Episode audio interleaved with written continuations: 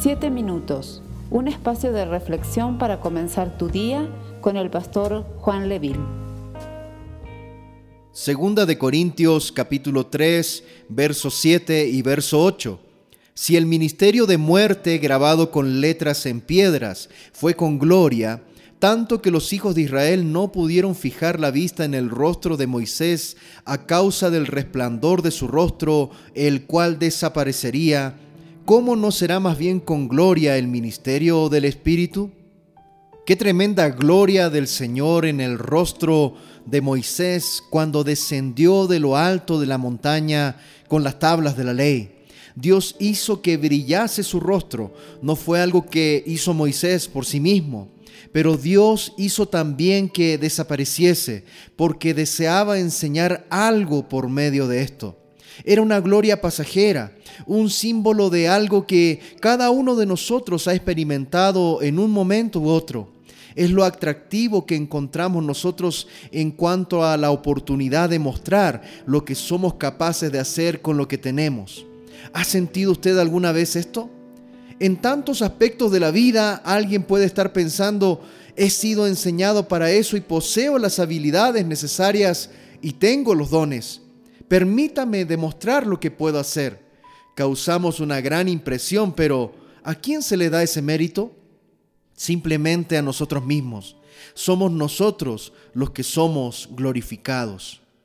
Pablo está hablando aquí ahora acerca del sentimiento de alegría, de júbilo que acompaña la oportunidad para que presumamos de nuestras capacidades, pero la crónica de la historia muestra que todas las personas que han intentado vivir en base a esto acaban quedándose cortas y no están a la altura, así que no va a funcionar realmente después de un tiempo se convierte en algo aburrido, rutinario y se introduce la muerte.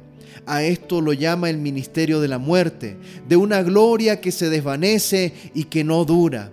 Pero cuando usted descubre un nuevo principio, el principio de la dependencia de nuestro Señor, se da usted cuenta que cuando hace uso de sus conocimientos originales, sus habilidades y su adiestramiento, Dios siempre va a estar obrando a través de tu vida, a través de mi vida.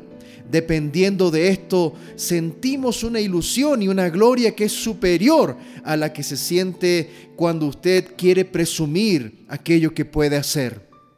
De modo que no será usted sino Dios el que realice estas cosas. Será la gloria del Señor sobre tu vida.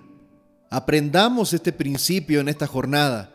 Todos aquellos que intentan llevar una vida que es agradable a Dios por medio de sus propios esfuerzos, descubren tarde que temprano que realmente no lo van a poder conseguir, porque no saben si han hecho lo suficiente o no. Si al finalizar cada día comienzas a tener conflictos en tu corazón, si realmente no estás seguro si hiciste lo suficiente o si habrás hecho feliz y honrado a Dios en esa jornada, es porque estás bajo el ministerio de la condenación. Más bien cada cierre de jornada, cada noche, dale gracias a Dios por aquello que Él te permitió hacer. Dale gracias a Dios por las fuerzas que Él te ha dado para cumplir esa jornada y pídele a Dios que todos los días puedas aprender algo nuevo y vencer aquellas tentaciones que muchas veces el enemigo coloca en nuestro camino.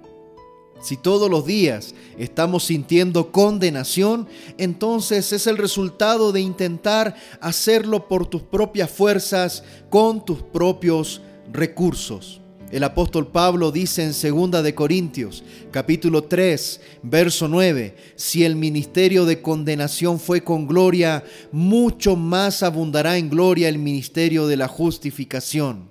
La justificación significa ser totalmente aceptados por el Señor, tener la sensación de haber sido aprobados por Dios, de ser honrados y apreciados por Él.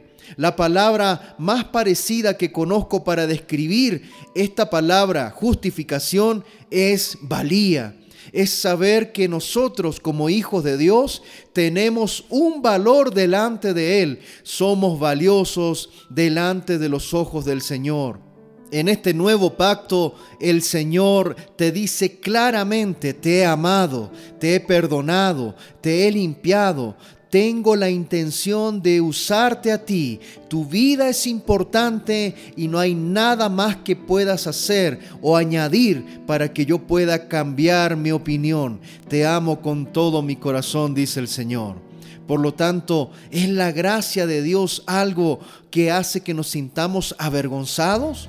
O podemos ver la gloria que trasciende de ese confiar totalmente en el Señor para que nos dé valor y un descanso tranquilo en lugar de estar luchando con nuestros propios esfuerzos.